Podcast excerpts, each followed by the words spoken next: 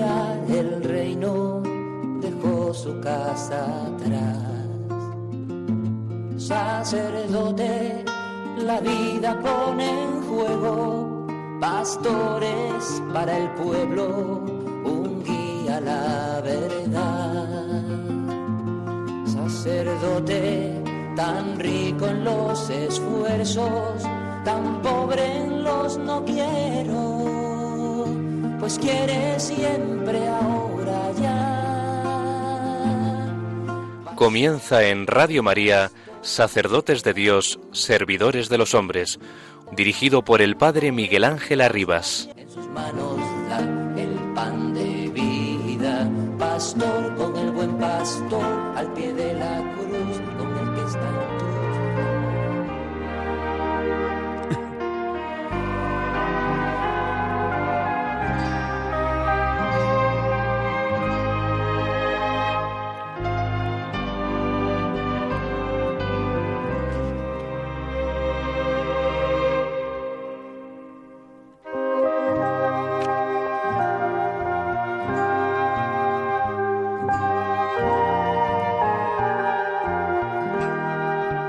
Para la Iglesia, la opción por los pobres es una categoría teológica antes que cultural, sociológica, política o filosófica.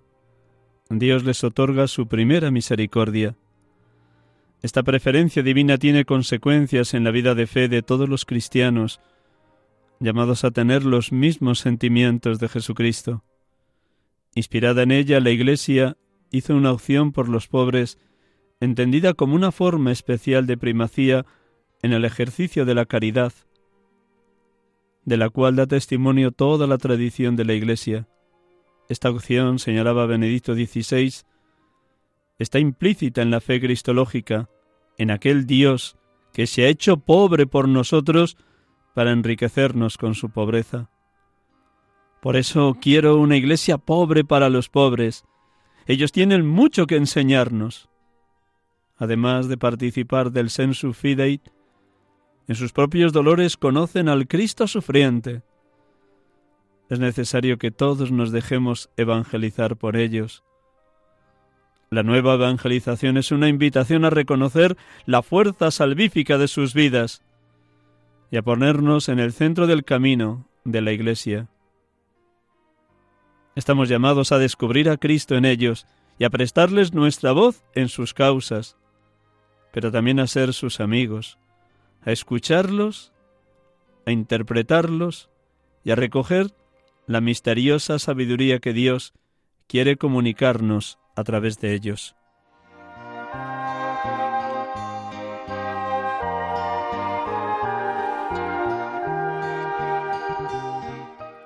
Papa Francisco, Evangelii Gaudium número 198.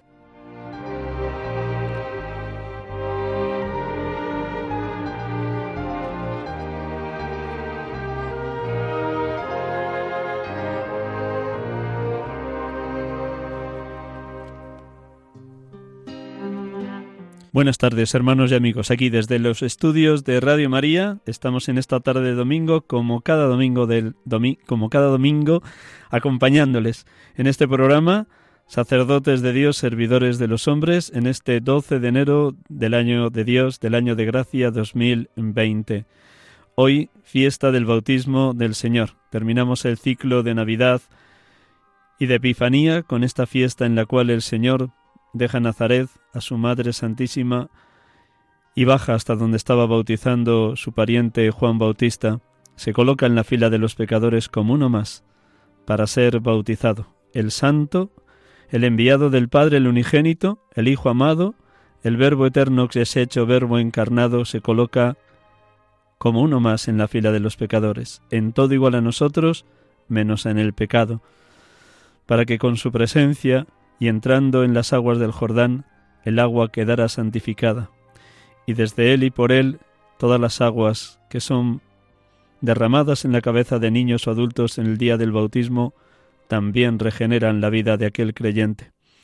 Vamos a vivir intensamente esta tarde en una clave cómo vive un sacerdote hoy su opción por los pobres, su dedicación a los más necesitados. Y lo haremos a través de un diálogo que mantendremos dentro de unos minutos con Aurelio Carrasquilla, vicario de pastoral de la caridad y de lo social en la diócesis de Getafe. Pero antes, como cada domingo, vamos a orar. Lo vamos a hacer desde la luz que nos proporciona el Evangelio de hoy, la fiesta en su conjunto, fiesta del bautismo del Señor, una fiesta tan rica y tan llena de luz. Nosotros todos, me imagino que casi todos o todos, los oyentes de Radio María somos bautizados. Y en el día de nuestro bautismo, no sé si todos ustedes se han dado cuenta, Dios nos hizo seis regalos maravillosos, que lo podríamos ampliar hasta nueve. Me permiten en un instante enumerar ese multitud, esa multitud de regalos, esos seis regalos del buen Dios.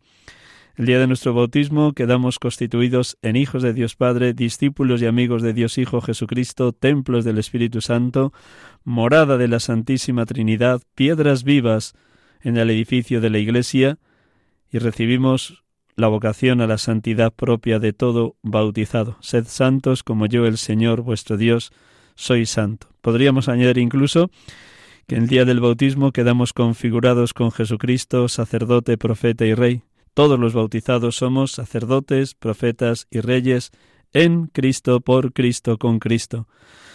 Vamos a vivir esta tarde así, orando a través de la palabra, dejando que ella nos interpele y nos ayude a adquirir la mente de Cristo y a sentir con los mismos sentimientos de Cristo Jesús. Todo es gracia, todo es don, todo es maravilla de maravilla, cuando es el buen Dios el que nos acompaña, cuando es el buen Dios el que dejamos que actúe en lo más íntimo de nuestro ser y de nuestra persona de creyentes.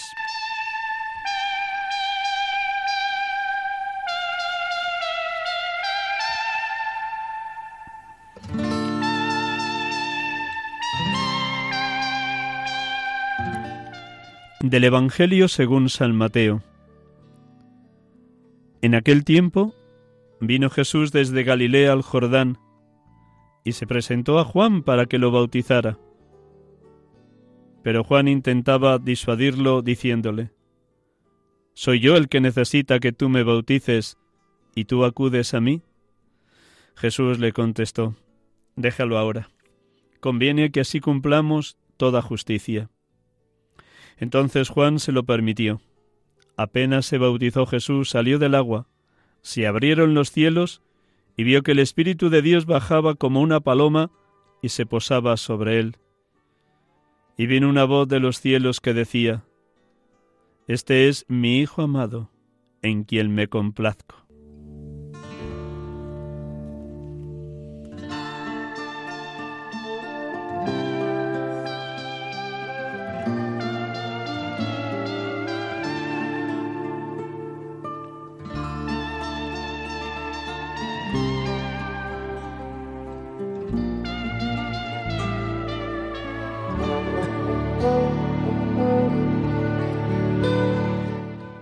Bendito y alabado seas, Padre. En esta fiesta del bautismo de tu Hijo, un hecho histórico, real, concreto, en ese momento de máximo esplendor del Imperio Romano, pero un hecho que tiene plena actualidad hoy, porque Él sigue vivo en su Iglesia. Gracias, Padre, porque en esta Epifanía de tu Hijo, del Espíritu en forma de paloma y de ti mismo en la voz que hablaba a la multitud, estabas manifestando toda tu gloria. Este es mi Hijo, el amado, mi predilecto. Gracias, Padre, porque ya anunciabas por el profeta Isaías que habría de venir el siervo de Yahvé como aquel sobre el cual tú dices, a quien sostengo, mi elegido, en quien me complazco. He puesto sobre él mi espíritu, que manifestará la justicia a las naciones. Bendito seas, Jesucristo, porque el mismo Espíritu que se posó sobre ti en el bautismo es quien inspira la Sagrada Escritura a los autores sagrados, es quien ilumina hoy a la Iglesia para reconocer que ese siervo de Yahvé anunciado por el profeta eres tú mismo. Gracias. Tú eres el Hijo y el siervo, Salvador y Cordero que quita el pecado del mundo, el amado del Padre y el despreciado y habitado por los hombres.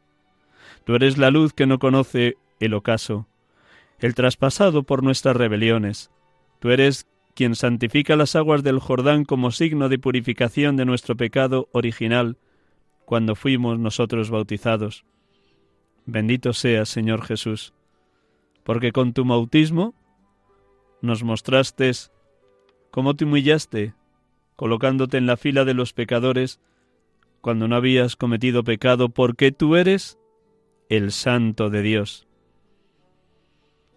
Por tu bautismo, oh buen Jesús, nos has constituido hijos adoptivos del Padre, en ti y contigo, que eres el unigénito, que nos has renovado, transformando nuestra naturaleza corrompida en morada de la Santa Trinidad, revistiéndonos de tu incorruptibilidad. Bendito y alabado seas, Espíritu Santo, porque en el bautismo del unigénito ungiste la carne de Jesús, inundándola de la plenitud que viene de ti, para que tuviera bien dispuesto todo su ser a la misión salvífica que traía de parte del Padre, la misión de salvar a todos los hombres.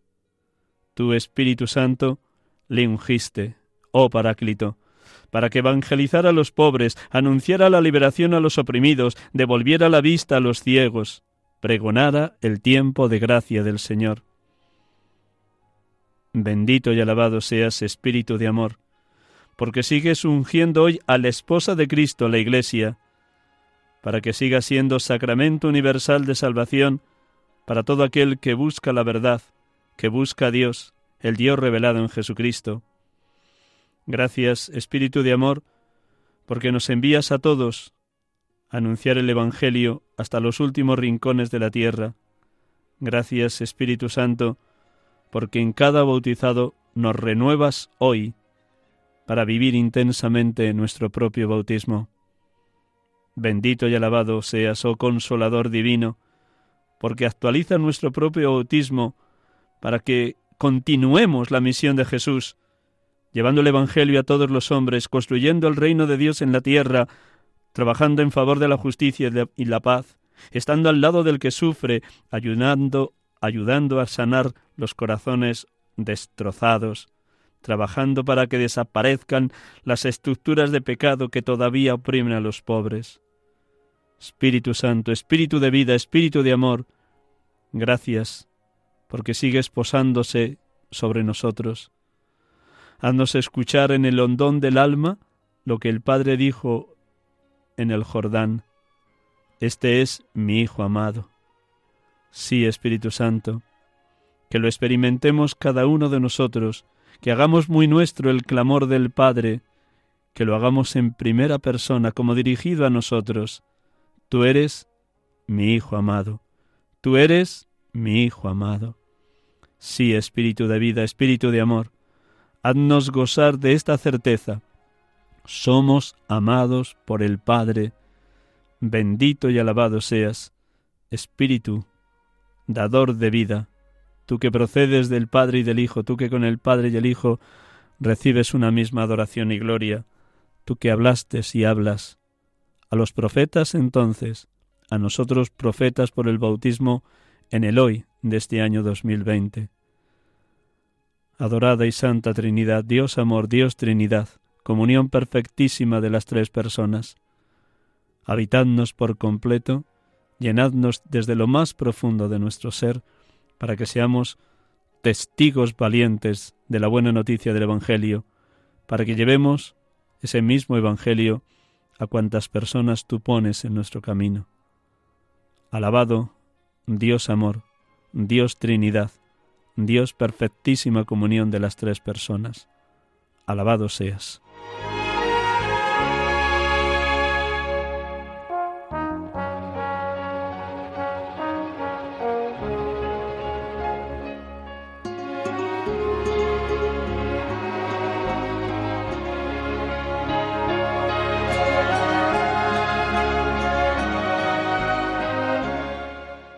Estamos con ustedes en este programa de Radio María, sacerdotes de Dios, servidores de los hombres, en esta tarde de domingo, 12 de enero 2020, fiesta del bautismo del Señor.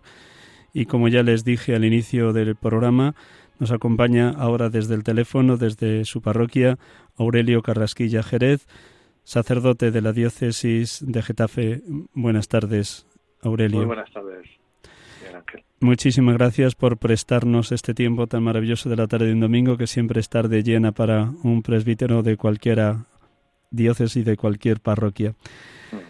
Aurelio Carrasquilla Jerez nació el 25 de abril de 1973, pasó su infancia y adolescencia y juventud en Fuenlabrada, también allí nació su vocación al ministerio sacerdotal, fue ordenado el 12 de octubre del 2001 por don Francisco José Pérez Fernández Golfín, entonces obispo de Getafe y primer obispo de esa diócesis que nació en el año 1991. Aurelio fue enviado nada más ser ordenado como vicario parroquial a la parroquia Espíritu Santo de Aranjuez, donde estuvo cuatro años como sacerdote y compatibilizó esa tarea de vicario parroquial con la misión de ser capellán de prisión de Aranjuez. Desde hace 14 años es párroco de la parroquia Nuestra Señora de Zarza Quemada de Leganés. Y también desde el mes de septiembre, don Ginés, obispo de la diócesis de Getafe actual, le nombró vicario para la pastoral caritativa y social. Y desde siempre en, en él ha habido una sensibilidad muy grande hacia los más pobres y hacia los más necesitados. Por eso vamos a compartir con él esta inquietud tan hermosa que debería ser inherente a la condición de cualquier presbítero en la Iglesia que peregrina en esta tierra, sea de cualquier nación, diócesis o país. De nuevo, buenas tardes, Aurelio. Muy buenas tardes, Miguel Ángel. Gracias, gracias por prestarnos estos minutos y gracias también porque seguro que tus palabras nos van a ayudar a todos a leccionarnos en lo que el Papa en Evangelii Gaudium insiste una y otra vez de cómo dice quiero una iglesia pobre para los pobres. Ellos tienen mucho que enseñarnos, dice en el número 198 de Evangelii Gaudium. ¿Cómo nace en ti la inquietud por los más necesitados? Pues nace un poco pues, de tres fuentes distintas, o tres personas muy importantes en mi vida, tres situaciones. Una, pues mi familia, mi padre y mi madre, mi padre pues era afiliado al Partido Comunista y a comisiones obreras, entonces nos enseñaron siempre desde pequeños pues esa preocupación por un mundo más justo, por luchar por las por nuestros derechos. Mi padre, bueno, capitaneó eh, o luchó o participó, mejor dicho, en la lucha obrera en Getafe en los momentos más, más difíciles. Eso lo hemos vivido desde muy pequeño aunque mi familia no era muy creyente, pero sí, eh, sí ha habido valores que nos han transmitido con claridad.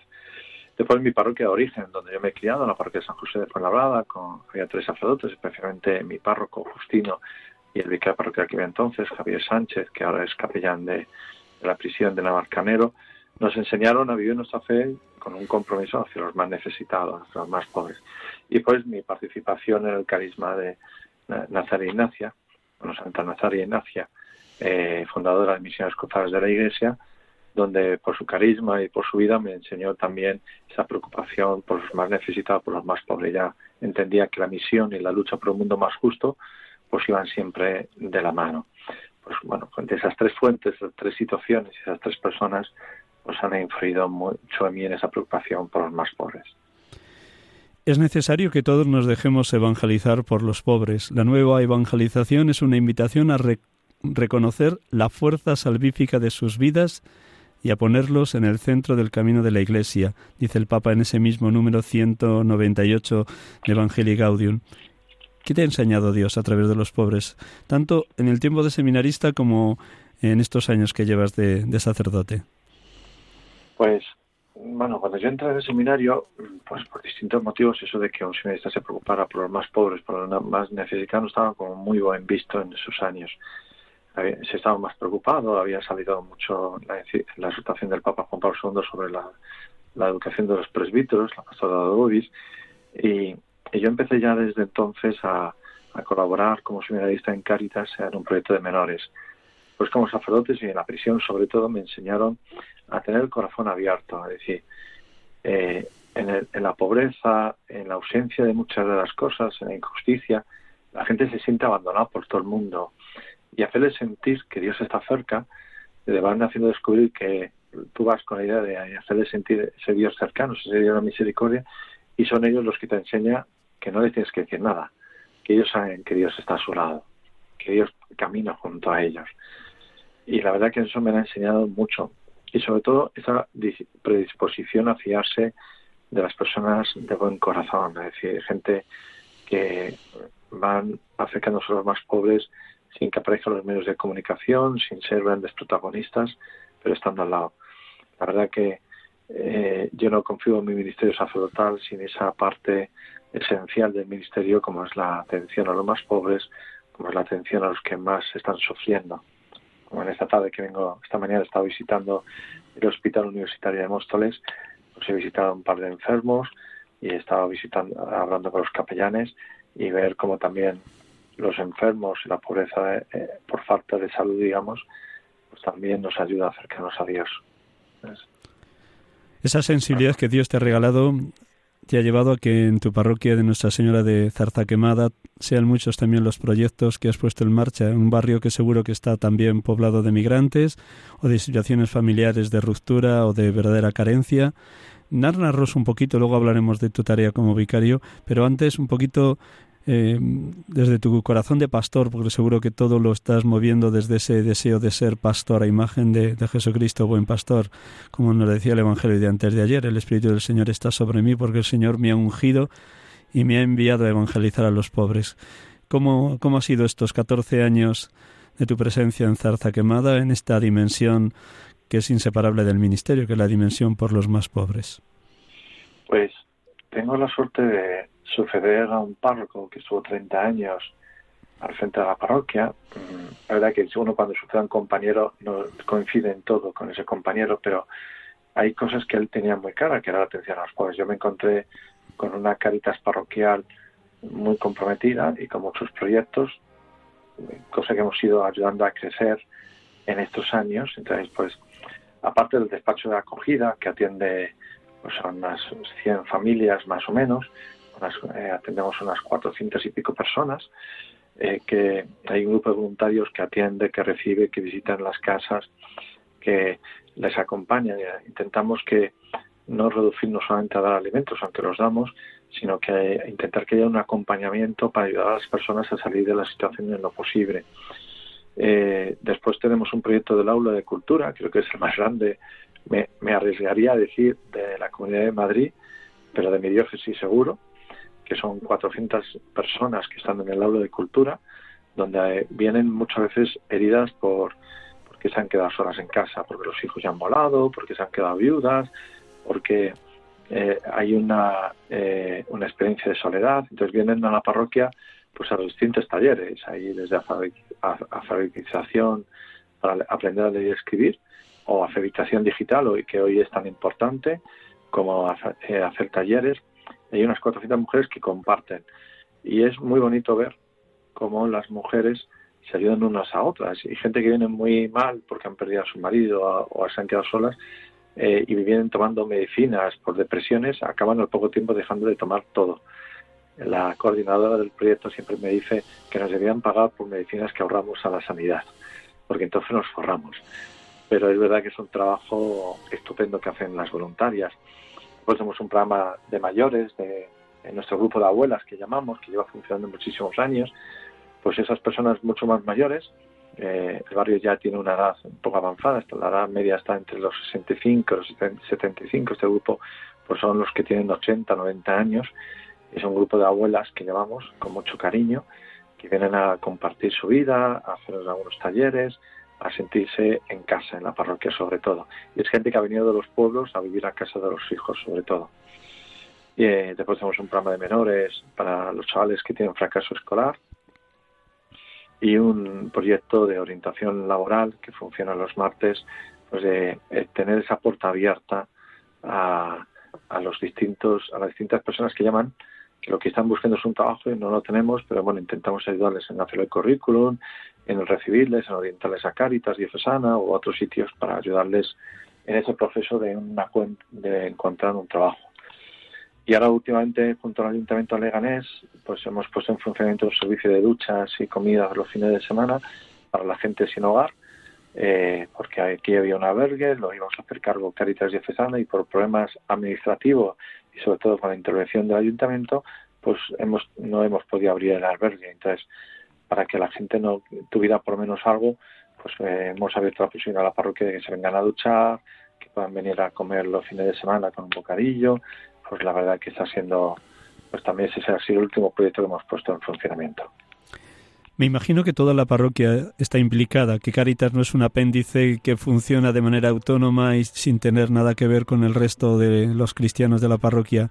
Descríbenos cómo intentas como pastor que tanto el área de la catequesis como de los distintos grupos que funcionan de evangelización o de celebración de la Eucaristía, cómo el conjunto de la parroquia está implicada en, en esta dimensión de atención al más pobre.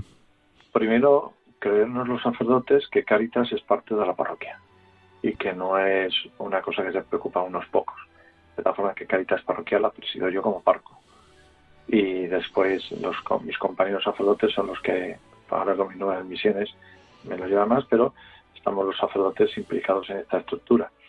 Hay una coordinación a nivel parroquial, donde nos juntamos todos los meses para coordinar todos los distintos proyectos y las distintas acciones, junto con la trabajadora social de, de la Ciprestalgo y de Cáritas.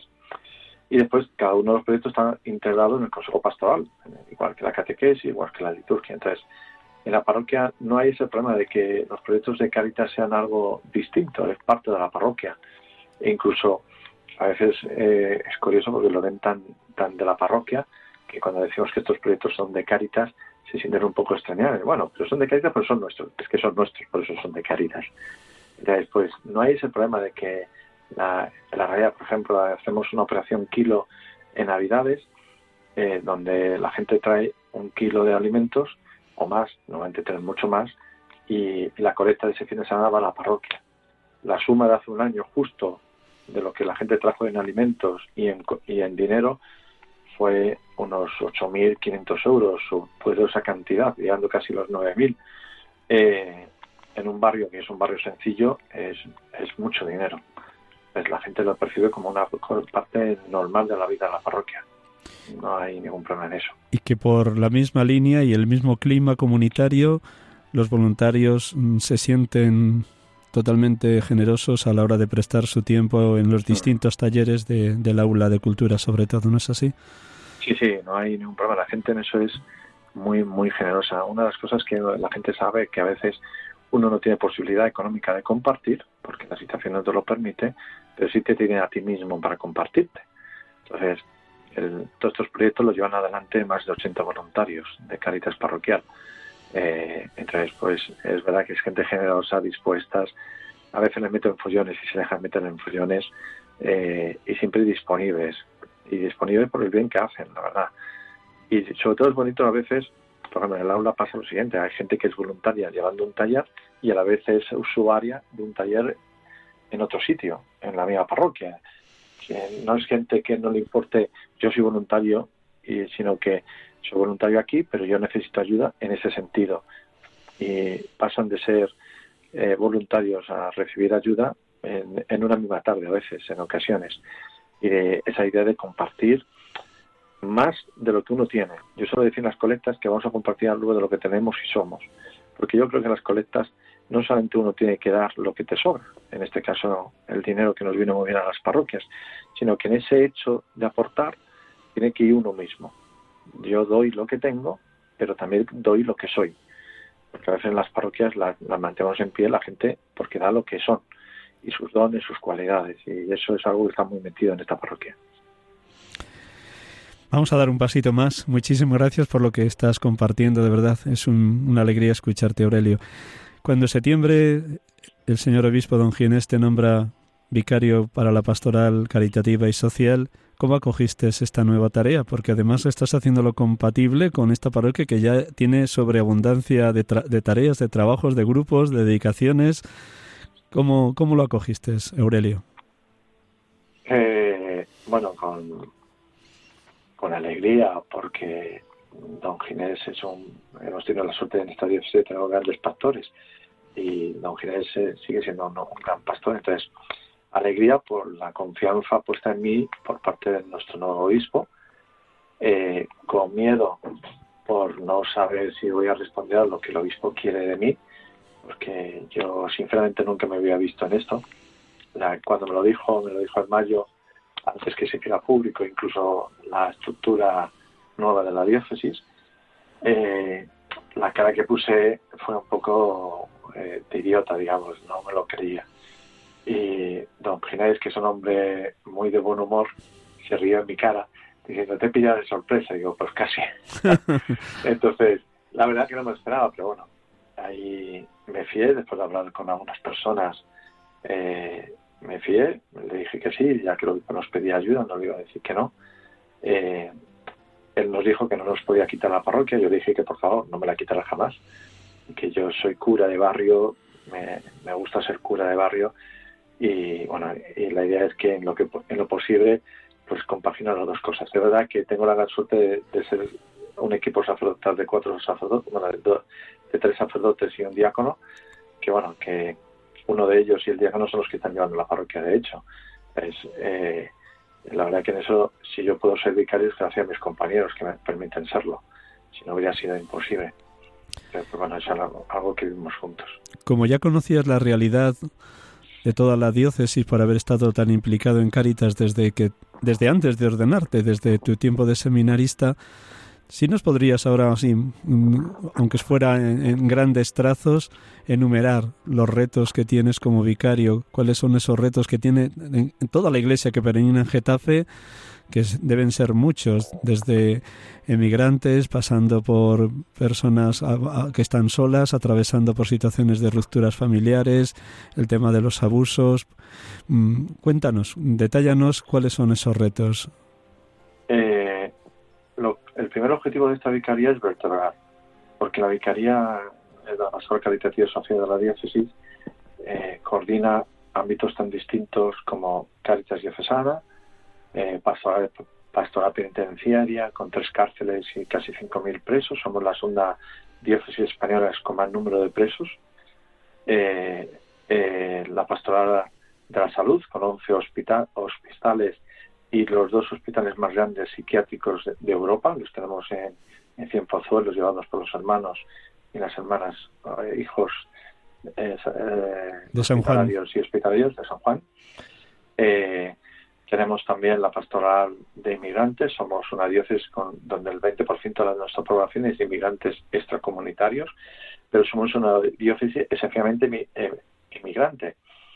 Eh, el 98% de mis feligreses son inmigrantes fuera de Madrid. Son gente de otras provincias que han venido a buscar trabajo aquí y eso pasa con la gran parte de, nuestras diócesis. Leganés tiene ahora 165.000 habitantes que hace 40 años tenía 4.000 habitantes. Todo lo que hay de los 4.000 hasta los 165.000 son gente que ha venido de fuera. Entonces, pues toda esa pastoral de la inmigración, de la acogida, de recibir, la pastoral de la carretera, de los trabajadores de la carretera, que están haciendo un trabajo muy sencillo, pero muy bueno, eh, son un poco, y ahora también las residencias de mayores. Todo este ámbito, creo que no se me olvida ninguno más, eh, son ámbitos, bueno, la pastoral obrera, dentro de, también de mi vicaría. Entonces, lo que estamos intentando es vertebrar todo, que todos funcionemos a una, que todos dejen de ser un poco reinos taifas, que es lo que pasa a veces con estas cosas, y empezar a trabajar conjunto. Porque las personas a veces están presos y son enfermos, o están enfermos y pasan necesidades.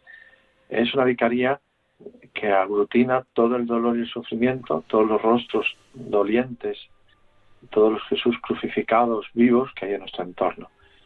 Entonces, eso es lo primero, vertebrarlo todo y que todo vaya funcionando a una.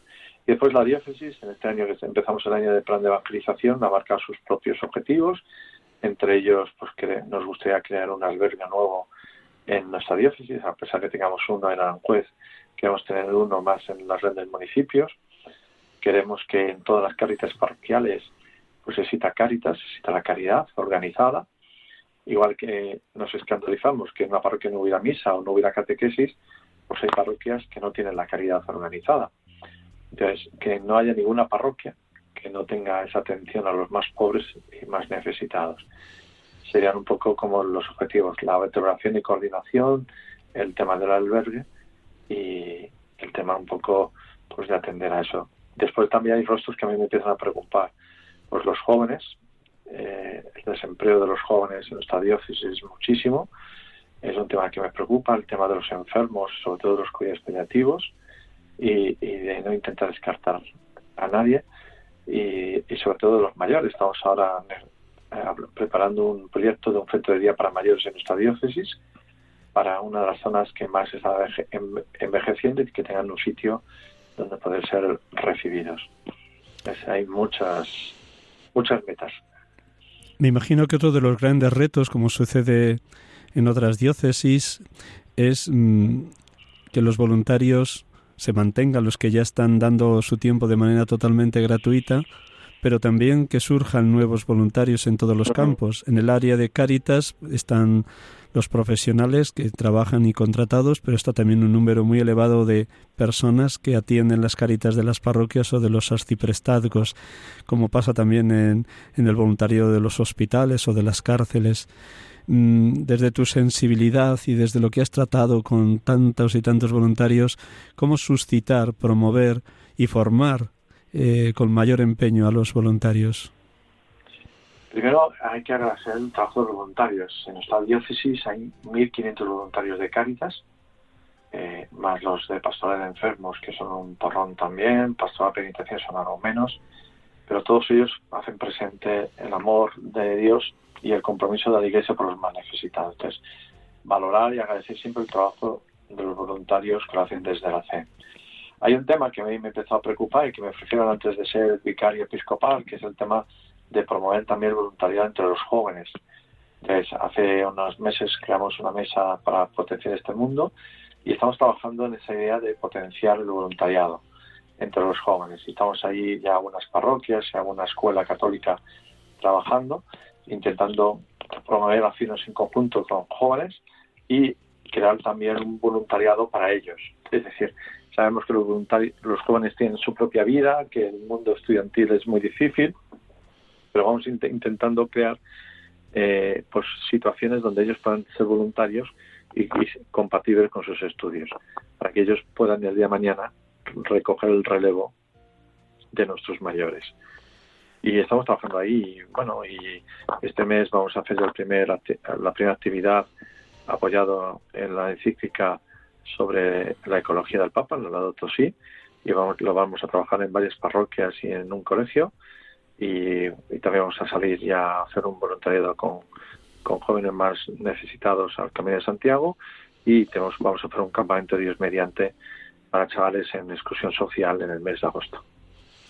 Maravilloso escucharte, la cantidad de iniciativas que Dios pone en ti y que pone en la diócesis de Getafe en esta dimensión caritativa social.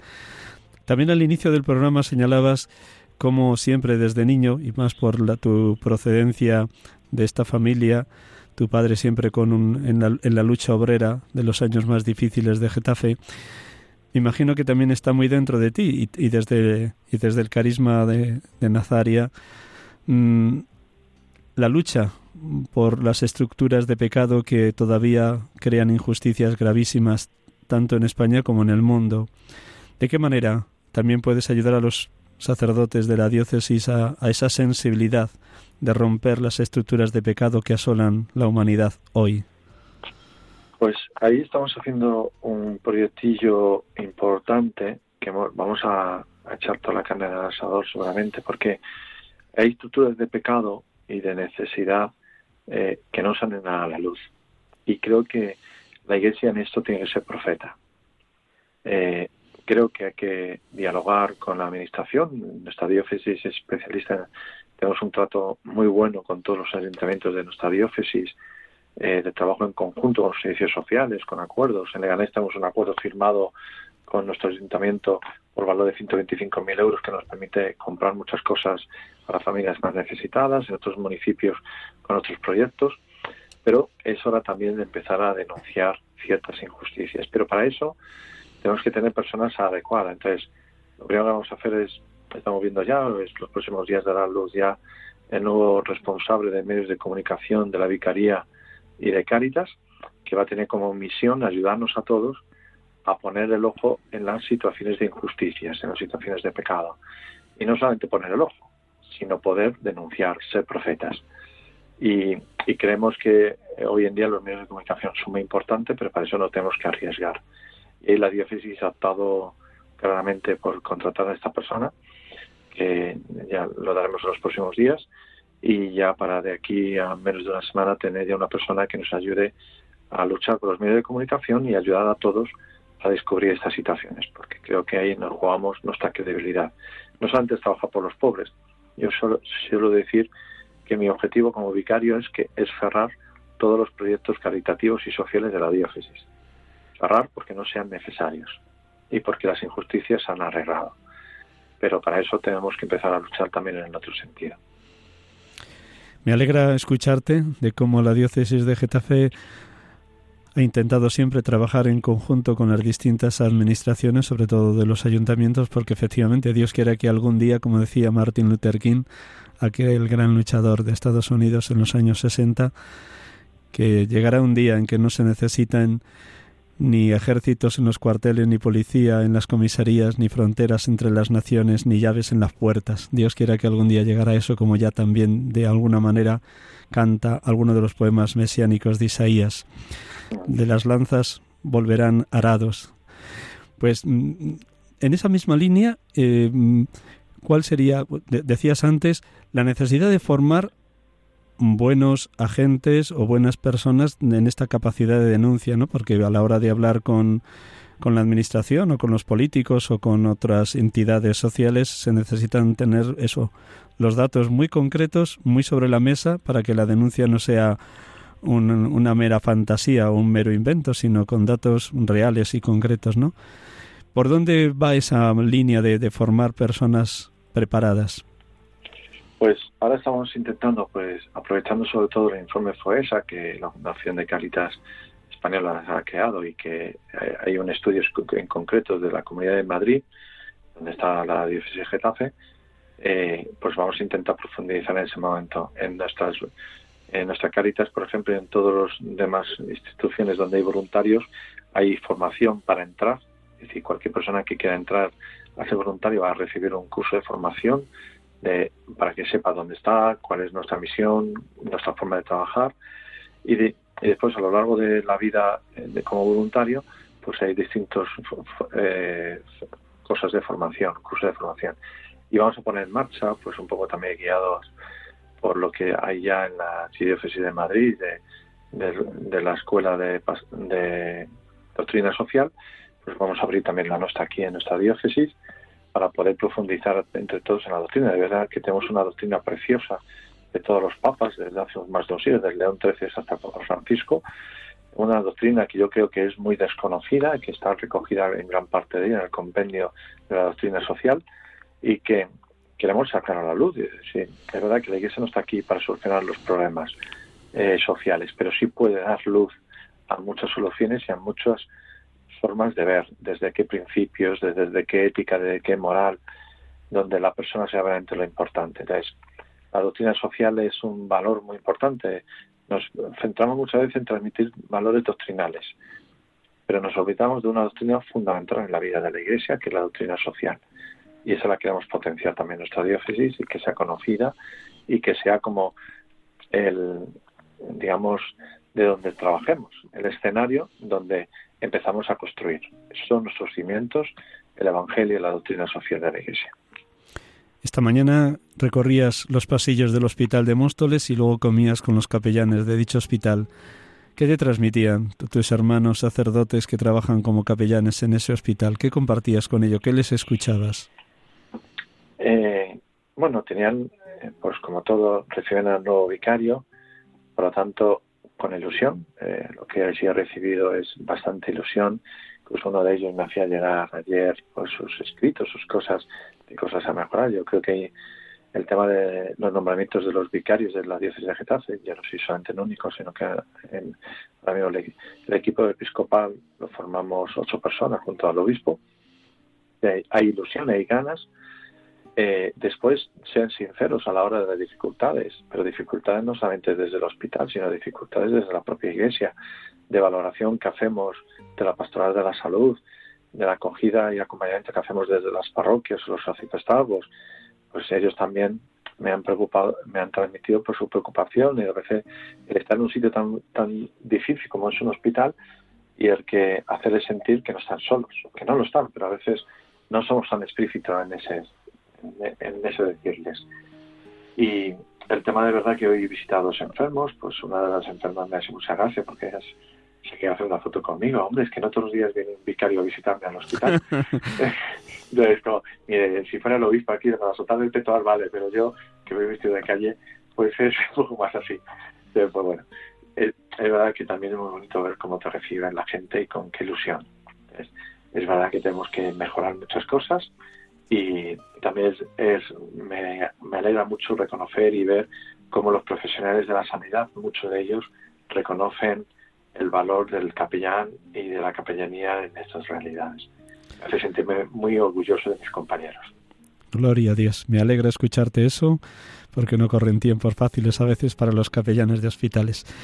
Una última pregunta, aunque sea un poquito abrir el corazón y hacer unos años atrás de, mirada retrospectiva. ¿Cómo nace tu vocación en esa parroquia de San José de Fuenlabrada donde te desenvolviste de adolescente y de joven? ¿De qué momento, qué acontecimientos, qué personas, qué situaciones fueron mediación de Dios para decirte, Aurelio, te necesito en la iglesia como pastor, haciendo las veces de Jesucristo pastor? ¿Cómo fue ese despertar vocacional, Aurelio? ¿Qué años tenías, más o menos, para que nos situemos un poquito?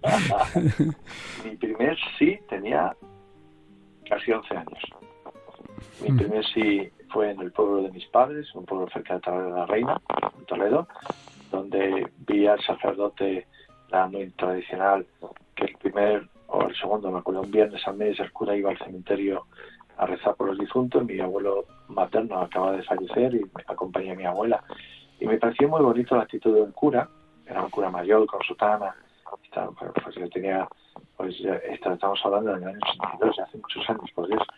Y, me pareció muy bonito la idea de que el cura eh, mm, curara las heridas de la muerte de los seres queridos. había un grupo de mujeres alrededor rezando. Me, pareció una actividad y después de la misa que hice de monaguillo improvisto, pues me dije, yo dije, Julio, que lo sepamos que cura que eh, quita la dureza, que quita el dolor. Ahí estuve un tiempo, pero después, donde quien purificó, entré en el Seminario Menor de Madrid, fui seminarista menor de la ciudad de Madrid antes de la diócesis de Getafe, y bueno, ahí estuve con algunos compañeros, algunos sacerdotes, trabajaron, y, pero donde me ayudaron mucho a entender mi vocación fue ya en mi parroquia, mi párroco, que era un hombre, un gran pastor, eh, descubrió que tenía un seminarista en Seminario Menor de Madrid, pero que la parroquia solamente iba a misa, entonces empezó a echarme las redes y me empecé a incorporar. Y ahí me ayudó mucho eh, a ser cura de barrio, me ayudó a entender lo que era verdaderamente ser cura, no la idea que yo tenía, sino mm, aterrizar en mi barrio, pues cómo era ser cura, que no era la idea que yo tenía. Me ayudó a purificar mucho, a entender muchas cosas y, en esa purificación me ayudó a enamorarme más de ser incluso durante el tiempo que dejé el seminario menor de Madrid por dudas, eh, me incorporé más a mi parroquia. Y el testimonio tanto de Justino como de Javier, que son los sacerdotes que más nos acompañaron, que más me ayudaron, pues me ayudaron a descubrir unos sacerdotes viviendo en el barrio, comprometidos con el barrio, pues criándonos, criando con nosotros, llorando con nosotros, y a mí ese compartir me alegraba y yo siempre recuerdo a mi párroco y a Javier con sonrisas, riéndose y, y siendo capaces de ver cosas positivas donde nadie las veía. Y eso me hizo retomar mi vocación y entrar en el seminario. Y cuando ya decidí entrar al seminario de Madrid, hacía dos años que se había quedado la diócesis de Getafe y entonces ya entré en el seminario de Getafe. Un poco así resumido, muy resumido mi historia. Muy bien, pues me, me alegra muchísimo escucharte, es una gozada. Podríamos estar dos horas más, Aurelio. y sería siempre, porque podríamos ir tirando mucho del carisma de Madre Nazaria, pero lo dejamos para otra ocasión. Así que otro día te, pediré venir para compartir. ¿eh? ¿Me vas a permitir me vas a permitir que termine con unas palabras de nuevo de, del Papa Francisco de Evangelii Gaudium que seguro que las has meditado muchas veces. Antes he leído un fragmento del número 198 y ahora te leo uno del 187 que seguro que ha resonado muchas veces en ti, también a través del Papa San Juan Pablo II y Benedicto XVI, porque siempre es la palabra de Dios la que tiene una plena y total actualidad. Así que en tu compañía y contigo, para que nuestros oyentes también escuchen, pues estas palabras, número 187 de Evangelii Gaudium. Cada cristiano y cada comunidad están llamados a ser instrumentos de Dios para la liberación y promoción de los pobres, de manera que puedan integrarse plenamente en la sociedad esto supone que seamos dóciles y atentos para escuchar el clamor del pobre y socorrerlo. Basta recorrer las escrituras para descubrir cómo el Padre bueno quiere escuchar el clamor de los pobres. He visto la aflicción de mi pueblo en Egipto, he escuchado su clamor ante sus opresores y conozco sus sufrimientos. He bajado para librarlo. Ahora pues, ve, yo te envío. Y se muestra solícito con sus necesidades. Entonces los israelitas clamaron al Señor y Él les suscitó un liberador. Hacer oídos sordos a ese clamor cuando nosotros somos los instrumentos de Dios para escuchar al pobre, nos sitúa fuera de la voluntad del Padre y de su proyecto, porque ese pobre clamaría al Señor contra ti y tú te cargarías con un pecado, dice Dios. Pues nada, un millón de gracias por habernos prestado estos minutos de tu tarde de domingo después de haber estado con los capellanes del Hospital de Móstoles esta mañana. Así que mucho ánimo, seguro que nuestros oyentes se lo voy a pedir explícitamente, que recen por ti, para que en esta nueva misión puedas hacer compatible, que es verdad que tienes un equipo de hermanos sacerdotes que te colaboran, pero compatibilizar ser párroco y vicario no es nada fácil. Así que enhorabuena por habérselo pedido también explícitamente al obispo, mantenerte como párroco, pero que el Señor te, te ayude a, discernir cómo emplear el tiempo, que no es fácil. gracias, Aurelio. Un gran equipo. Muchas gracias. Dios te bendiga y rezamos por ti. Gracias. Muchas gracias. Un abrazo.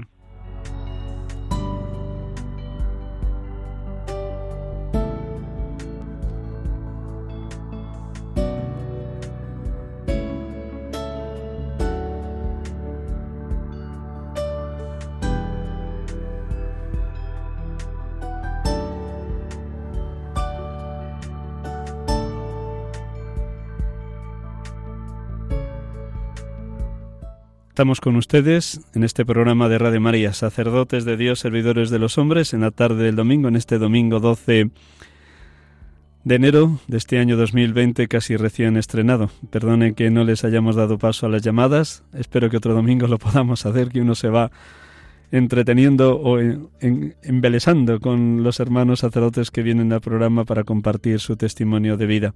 Y vamos a concluir con una oración en favor de los sacerdotes que a todos les ayude, que con ella recen también ustedes, que nos tengan muy presentes.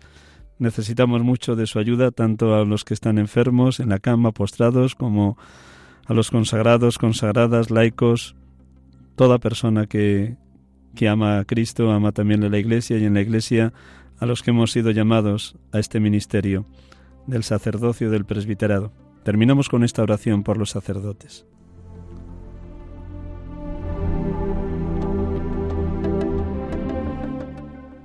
Oh Jesús, pontífice eterno, divino sacrificador, tú que en, un impulso de incomparable amor a los hombres, tus hermanos, dejaste brotar en tu corazón sagrado el sacerdocio cristiano.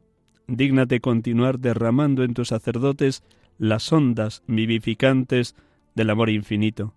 Vive en ellos, transfórmalos en ti. Hazlos, por tu gracia, instrumentos de tu misericordia, obra en ellos y a través de ellos, y haz que después de haberse revestido de ti por la fiel imitación de tus adorables virtudes, cumplan en tu nombre y por el poder de tu Espíritu las obras que tú mismo realizas para la salvación del mundo.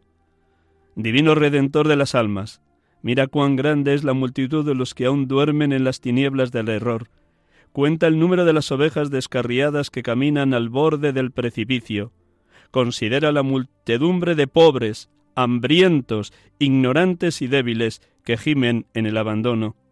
Vuelve, Señor, a nosotros por medio de tus sacerdotes. Revive realmente en ellos, obra por ellos y pasa de nuevo por el mundo enseñando, perdonando, consolando, sancrificando, reanudando los sagrados vínculos del amor entre el corazón de Dios y el corazón del hombre. Así sea. Amén.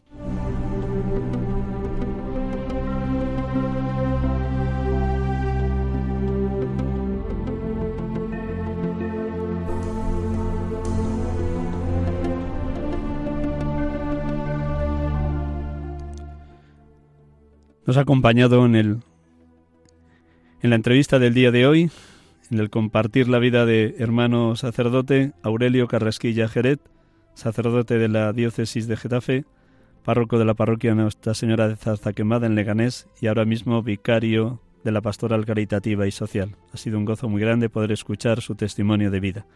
A todos ustedes, feliz domingo, feliz semana. Gracias por su compañía, gracias por su oración en favor de los sacerdotes. Buenas tardes y hasta el próximo domingo, si Dios quiere.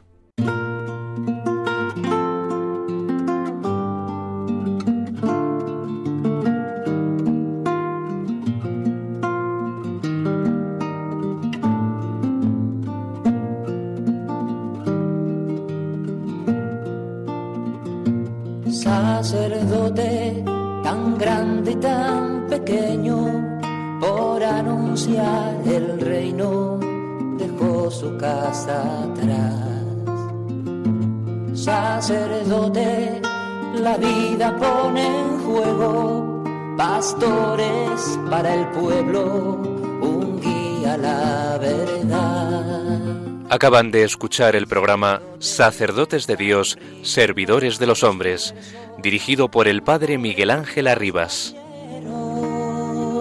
Pues quiere siempre ahora ya pastor, con el buen pastor, al pie de la cruz, con el que está en cruz, lámpara de luz, en la oscuridad, en sus manos da el pan de vida. Pastor, con el buen pastor, al pie de la cruz, con el que está en cruz, lámpara de luz, en la oscuridad, en sus manos